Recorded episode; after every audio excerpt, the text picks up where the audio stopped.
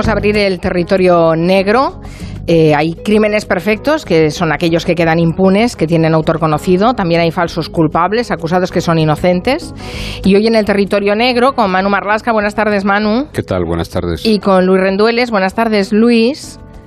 Hola, buenas tardes. Vamos a, contar una historia que tiene esos dos ingredientes, ¿no? Y además es que estamos en el último, digamos, la última esperanza de encontrar el asesino de una niña de 8 años que se llama María Domínguez y su padre Miguel Ángel, que fueron asesinados en su casa de Almonte en Huelva el 27 de abril de 2003. Estamos hablando de un caso, Manu y Luis, que tiene más de 8 años. Tendremos que refrescar un poco la memoria, recordar qué es lo que pasó hace 8 años. Hace ocho años un asesino entra en casa de Miguel Ángel y de su hija, María, una niña de ocho años, y les da 151 puñaladas. Y a María, a la pequeña, la cubre después con una manta. Esa, esa manta es la última esperanza de encontrar un asesino cierto y científicamente probado de, de, María y de su padre, de Miguel Ángel. El Instituto Nacional de Toxicología está analizando esa manta, mide 2 metros 40 por 1,60 en busca de restos celulares, o sea, de huella genética, de ADN, y a la niña le dio 104 puñaladas aquella noche y antes el padre, a Miguel Ángel, de otras 47 puñaladas. ¡Qué barbaridad! Eh, qué barbaridad. Em, eh, de, dónde sale esa manta? Porque estamos hablando de un caso de hace ocho años y estáis hablando de esta nueva prueba, una manta que está siendo ahora analizada en el Instituto de Toxicología. ¿Qué ha pasado con esa manta en ese tiempo? El crimen se remonta efectivamente a 2013 y tiene un larguísimo recorrido judicial del que hablaremos ahora, pero la manta en concreto ya la analizó en su momento el Servicio de Criminalística de la Guardia Civil. El SECRIM eh, pasó el luminol y eh, en función de esas muestras del luminol sacó 13 muestras para analizar. Debido a las proporciones de la manta, y ahora reconoce toxicología que examinar toda la manta es un trabajo muy complicado, así que se, circunscribieron a esas 13 muestras. ¿no? De esas 13 de muestras, en 5 de ellas encontraron ADN de las víctimas. No había nada del asesino y cuando el jurado lo declaró finalmente no culpable, el único procesado, y el Supremo lo confirmó, la familia de las víctimas pidió analizar la manta entera de forma exhaustiva es decir, no limitarse a esas muestras, sino que seguir mirando. ¿no? La jueza concedió esa petición, eh, eh, eh, dio el ok y Toxicología lleva ya dos años analizando esa manta. El mes pasado lo que hizo fue emitir un informe y decir que había hallado numerosas muestras. Es que, claro, estamos hablando... Recordemos que el asesino, recordemos, Carmen, que el asesino no dejó huellas, usó guantes, la puerta de la casa donde vivían el padre y su hija no estaba forzada, la abrieron voluntariamente, parece que el asesino conocía al padre de María y también a la cría, y al final eh, se encontró sí ADN, muchos restos de ADN en tres toallas, tres toallas que estaban llenas de sangre. ¿no? En esas tres toallas, que estaban en dos cuartos de baño de la casa, había ADN del padre de María, obviamente, y había ADN de un hombre, Francisco Javier Medina, que entonces era el amante de su mujer, el amante de Marianela, la mujer de Miguel Ángel y la madre de María. Sí, él, era el amante de la mujer de Miguel Ángel, que había dejado la casa familiar y se había ido con 15 días antes de los crímenes. ¿no? Ella la contó luego que su amante le exigía cortar cualquier relación con su exmarido y su hija y que no llevaba muy bien que no lo obedeciera. Y mm, decís que eh, no había en, los restos de ADN en las tres toallas que sí que se analizaron, no, no había más restos que, estos, que los de las dos víctimas y de Francisco Javier Medina. Eso es, eso es. Este hombre tenía una coartada. Él dice que a la hora de los asesinatos había, entre las nueve y las diez de la noche, él había estado trabajando. Él trabajaba en el Mercadona de Almonte que salió por separado de Marianela, que también trabajaba allí, que luego quedaron para pasar la noche juntos. Pero hubo dos testigos que le vieron en su coche, en una zona de un parque que se llama el Chaparral, antes de las 10 y lo cierto es que las cámaras de seguridad de Mercadona la última imagen de Francisco Medina es de las 21.01 en la última hora no hay imágenes suyas. Él dijo que durante la última hora estuvo trabajando en zonas del centro comercial donde no hay cámaras. Dos compañeros suyos una, antigua pareja lo ratificaron pero otros seis incluido la persona que se dedicaba a fichar la entrada y salida, dijeron que no, que desde las 9 de la noche no había estado ahí. Hay, que pensar una cosa, que en un escenario como ese, en la casa donde se produjeron los crímenes, la Guardia Civil lógicamente hizo un trabajo muy exhaustivo, se miró de arriba abajo, se miraron desagües, se miró absolutamente todo, ¿no? En un interruptor de la luz, por ejemplo, se encontró una huella, un fragmento de una huella de unos guantes, que son guantes compatibles con los que usan los trabajadores de Mercadona, precisamente. Además, el SECRIM encontró eh, la pisada, la huella de una zapatilla de deporte de la marca Nike del número 44 y medio. Claro, Medina, y esto se jugó a su favor y los abogados utilizaron muy bien esta prueba, Medina, digo, calza un 42, dos números y medio menos. Por tanto... Pero es un caso, es un caso medio maldito, o maldito porque en el registro de la casa de ese sospechoso que calza un 42, la Guardia Civil encuentra un par de zapatillas Nike del 44 y medio. Ah. Todo el resto son zapatillas del 42. Eso sí, esas Nike del 44 y medio, la misma talla del asesino, eran de un modelo diferente al de la pisada que te decía Manu de luego. Ay, que se nos ha cortado la comunicación con Luis, pero ya me he quedado con la, con, me, he quedado con el dato en que sí que había unas zapatillas Nike del 44 en casa de Medina, pero, pero no, no se corresponden con las huellas halladas en, la zona. De, es, es, muy complicado, ¿eh? Lo que piensa la fiscalía y la Guardia Civil es que usó zapatillas, que el asesino usó zapatillas, otro número para engañar, que incluso se cambió de ropa, que usó guantes y porque de hecho es muy curioso que en cuanto se cruza la puerta del piso, es decir decir, la, línea que limita el suelo, ya no hay manchas por ninguna parte, ¿no? Lo que podría hacer pensar que efectivamente él allí dentro se cambia de ropa. Vamos a recapitular porque realmente hay, tantos elementos a tener en cuenta. Estamos hablando del asesinato de una niña de 8 años, de María Domínguez, de su padre. Son asesinados en su casa en Almonte, en Huelva.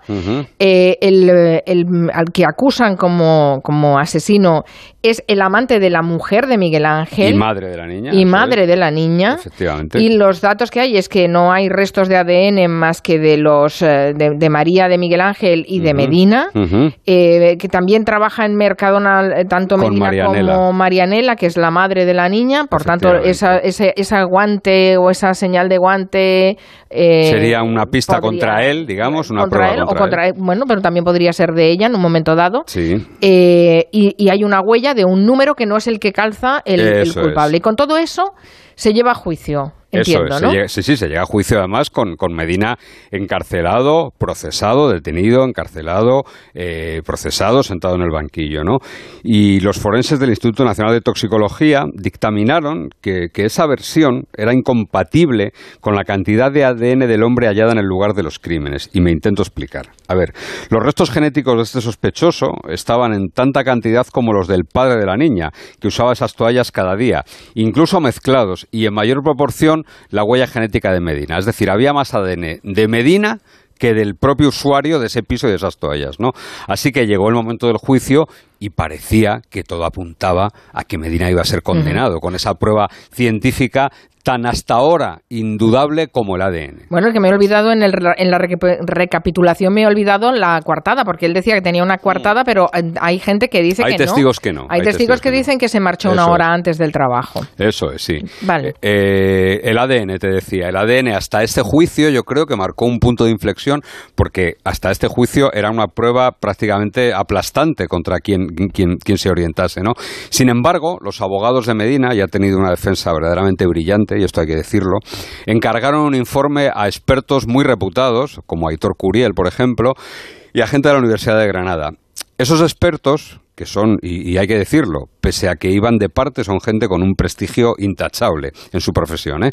Digo que esos expertos dictaminaron que el ADN de Medina podía haber llegado a esas toallas porque Medina había tenido relaciones sexuales con la mujer y la madre de las víctimas, Marianela, que era su amante. La tesis era que tuvieron sexo en un coche, que la mujer fue de la casa familiar y allí dejó el ADN de su amante en las toallas, lo que se llamaría un ADN que está allí por transferencia secundaria. No tenía ni idea que se podía hacer eso, que haya el, ADN por transferencia, sí, lo claro. Y que sea tan, que tenga tanta presencia, ¿no? Pues esto es casi como lo de los detectives de los virus, ¿no? Como los de los virus, pues esto es un rastreador de ADN, ¿no? de, cómo se va transfiriendo de un sitio a otro y puede acabar en el lugar de un crimen eh, por esa transferencia secundaria, ¿no? Vale, el juicio fue con, jurado. Hmm, sí, sí, sí. Sí, sí, eh, el juicio fue con jurados y los jurados decidieron que esa versión, la de la transferencia de ADN, y por tanto la de la inocencia de Javier Medina en el, en el crimen. ¿no? El hombre, recordemos, había pasado tres años en prisión preventiva antes del juicio, fue declarado no culpable y regresó a casa. Eh, por cierto, regresó a casa, y esto quizás es un poco de sobreactuación, regresó a casa, digo, a hombros de un grupo de vecinos. ¿no? La familia de las víctimas y la Fiscalía recurrieron al Tribunal Supremo el, fallo y la perdón, el, veredicto y la posterior sentencia que ratificó, el Tribunal Supremo ratificó la decisión del jurado, también declaró no culpable y absolvió a Medina Y la Fiscalía del Supremo, por cierto, pidió que se repitiera el juicio con otro jurado, al estilo de lo que se fue, de lo que se, iba a hacer con Dolores Vázquez, después recordemos de que fuera condenada por el crimen de Rocío Baninkoff. Medina ha pedido ya, lógicamente, y está en todo su derecho, una indemnización por los tres años que pasó en la cárcel de forma preventiva, sin juicio, y después fue absuelto. Por tanto, tenemos un posible falso culpable, dos asesinatos sin resolver. Si a Medina además lo han juzgado y absuelto, ¿lo podrían volver a juzgar por los mismos hechos? No. Claro, no. No, no, no. Tanto, no, no, él, eh, no, no, a nadie se le puede juzgar por los mismos hechos dos veces. Claro, por tanto es no culpable. Eso es. Eh, y ahora tenemos esa manta en, las que, en la que se busca ADN. Hmm. Eh, bueno, y, y que se, se, ha hecho más pesquisas. Sí, a ver, la Guardia Civil ha hecho algo que parece lógico y parece también bastante inteligente. ha retomado el caso, ha cogido el caso como si se lo hubiesen encargado ahora y lo ha hecho lógicamente con un equipo investigador distinto que esté libre de prejuicios y que esté libre eh, de, las investigaciones que se habían hecho hasta ahora. ¿no? Volvieron a repasar absolutamente todo. Eh, los vecinos ecuatorianos que escucharon la discusión antes de los asesinatos en la que el padre de María hablaba con un hombre y le reprochaba que fuera a su casa, le decía que estaba harto de él, que no volviera por allí. Este estos testigos fueron muy importantes, claro, pared con pared escuchan una discusión en la que se dicen ese tipo de cosas. ¿no? Eh, le reprochaba que fuera a la casa, insisto, y le decía que estaba harto de él. Bueno, se trataba obviamente, y esta conclusión llegaba ya los primeros investigadores y han llegado también estos segundos investigadores, digo, que se trataba de un conocido del padre, alguien que ya conocía, ya que había estado en la casa, ¿no? Y además, según mm, contaron estos vecinos que bueno, detectaban bien el acento porque son ecuatorianos, insisto, eran eh, vecinos de el, señor que hablaba era de Almonte, tenía acento local, ¿no? Así que ese testigo fue valorado, fueron fue valorado otra vez por estos nuevos guardias civiles. Eh, nunca, además, hubo otro sospechoso, por lo que parece, de ese doble asesinato de este padre y su hija. Pues a ver, eh, lo que parece mm, no sorprendente, pero, pero sí que eh, llama la atención es que después de esa nueva investigación, eh, los guardias civiles, el nuevo equipo investigador, insisten que el asesino tuvo que ser un hombre de entre 30 y 40 años, de nacionalidad española, y, y leo textualmente, sin antecedentes graves y que haya tenido algún conflicto previo con las víctimas o que tuviese la percepción de que su muerte le podría reportar algún tipo de beneficio de tipo personal o vital. Así que el juez de la Palma del Condado, encargado del asunto, de la instrucción, ha pedido a la UCO, a los investigadores de la UCO, que concreten, que no le vale con un perfil, lógicamente, ¿no? Sino que tienen que concretar, que tienen que ponerle nombres y apellidos eh, eh, a, ese perfil. Y ahí es cierto que entran las pruebas genéticas que se van a practicar a esa manta, a esa enorme manta con la que el asesino bueno, pues hizo algo que dice bastante del asesino. Eh, tú metes 40 puñaladas a alguien, pero luego la tapas, ¿no? Parece que hay una vinculación personal con quien estás tapando, porque si no, no tiene mucho sentido el taparla. Me decías, me preguntabas si hubo algún otro sospechoso. Pues lo cierto es que se miró el barrio, se miró el inmueble, la casa, se investigó bastante a un ciudadano marroquí que acudió al centro de salud del pueblo el día del crimen con varios cortes en el brazo. Se investigó al dueño de un pub al que el padre había denunciado por asuntos de ruidos. Se investigó también a un ciudadano rumano al que Miguel Ángel había sorprendido en Mercadona robando un perfume.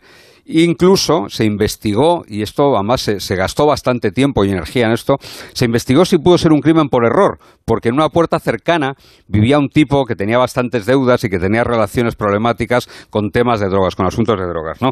Almonte es un sitio un punto, si no caliente, templado en el tráfico de hachís.